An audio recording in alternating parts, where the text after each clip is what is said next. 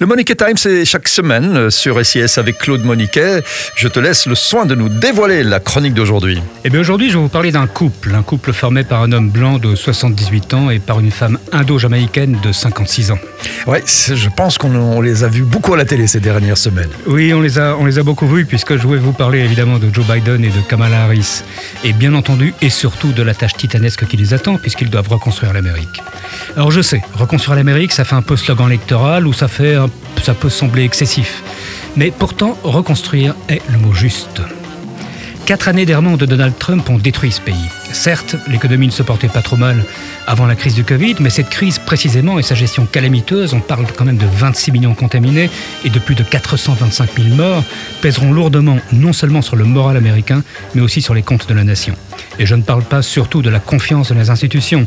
Avec ses tweets incessants, sa dénonciation permanente des fake news, sa vérité alternative, Donald Trump a émis pas moins de 30 573 mensonges en 4 années de présidence, soit 21 par jour. C'est le Washington Post qui a établi ce décompte.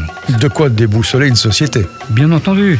Donald Trump, c'est aussi la montée en puissance de l'extrême droite au sein du Parti républicain, la flambée des groupes suprémacistes, l'explosion du complotisme, le tout culminant le 6 janvier dernier dans la prise d'assaut du Capitole, largement encouragée par le président sortant, du jamais vu dans la vue politique américaine.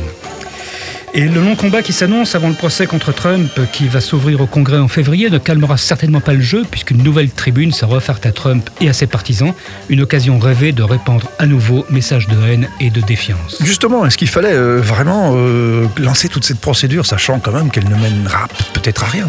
Si, je crois qu'il le fallait. Les États-Unis sont la plus grande démocratie du monde, ce qui s'y passe a valeur d'exemple. L'Europe leur est liée par un socle de valeurs communes. C'est une alliance entre l'Europe et l'Amérique du Nord qui, depuis 1945, a garantie a été l'un des garants de la paix relative que nous avons connue.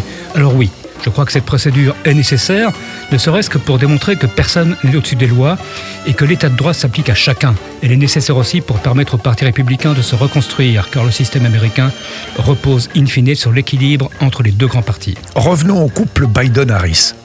Alors la vie de, de Joe Biden, c'est l'histoire d'un homme qui vient de, la droite démocrate. Hein. Il était opposé il y a 50 ans au mouvement pour les droits civiques et qui a été durement frappé par le malheur. Il a perdu sa première femme et sa fille de 13 mois dans un accident de la route et l'un de ses deux fils est mort d'un cancer du cerveau.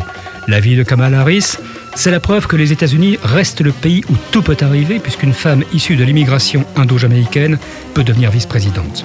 Il y a dans ces deux parcours celui de l'homme qui évolue dans sa réflexion et dans ses positions et qui évolue courageusement et qui se relève après chaque malheur, et dans celui de cette femme intellectuelle dont la vie est un combat permanent, quelque chose de profondément américain.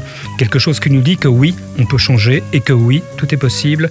Quelque chose qui, en dernière analyse, est comme un manifeste de cette Amérique que nous aimons et qui s'est levé pour dire à Donald Trump 4 ans, c'est assez. Voilà, c'est donc pas mission impossible alors, Claude Monique. Ça n'était pas mission impossible cette semaine en tout cas. On se retrouve la semaine prochaine pour le Monique Time. Merci.